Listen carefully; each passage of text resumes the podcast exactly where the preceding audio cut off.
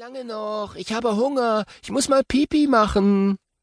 Caro grinste in sich hinein. Max ließ sich wieder zurück in den Autositz fallen. Er hatte sich nach vorne gelehnt, den Kopf zwischen die Rückenlehne der Vordersitze geschoben und zum gefühlten einhundertsten Mal mit verstellter Kleinkindstimme nach dem Ende der Autofahrt gefragt. So wie damals, als Caro und ihr zwei Jahre älterer Bruder Max über Ostern in die Berge mussten.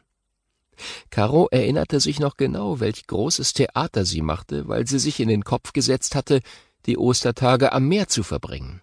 Die ganze Autofahrt lang hatte sie geheult. Und Max hatte alle paar Minuten gefragt, wann sie endlich ankommen würden. Als die Eltern der Geschwister am gestrigen Abend mit der Überraschung rausrückten, als Familie die Ostertage bei Papas Freund Martin zu verbringen, waren Caro und Max aus allen Wolken gefallen. Auf einem Bauernhof? hatte Max entsetzt gefragt. Ich mach doch keinen Urlaub auf dem Bauernhof mehr, das ist voll daneben. Ich bin vierzehn. Und außerdem wollte ich mit meinen Bros am Samstagabend feiern gehen. Mit wem? hatte Papa nachgefragt.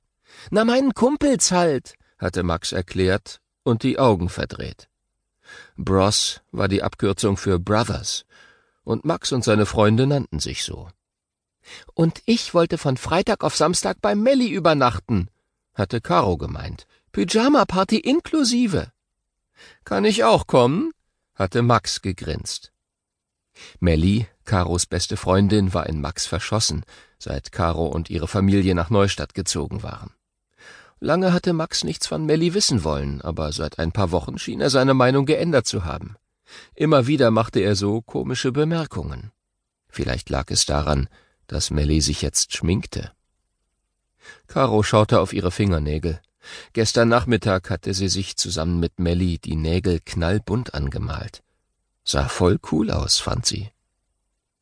Von der Idee, die Ostertage auf dem Bauernhof zu verbringen, war Caro wegen der Pyjama-Party ebenso wenig begeistert gewesen wie ihr Bruder Max. Muss das wirklich sein?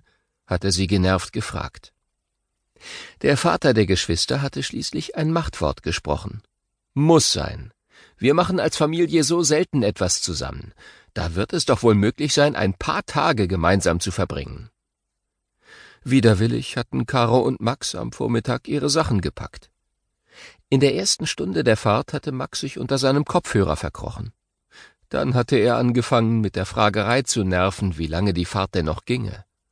Caro machte begeistert mit. Sie hatte bestimmt schon zwanzigmal gefragt, als Strafe dafür, dass sie mit auf den blöden Bauernhof fahren musste.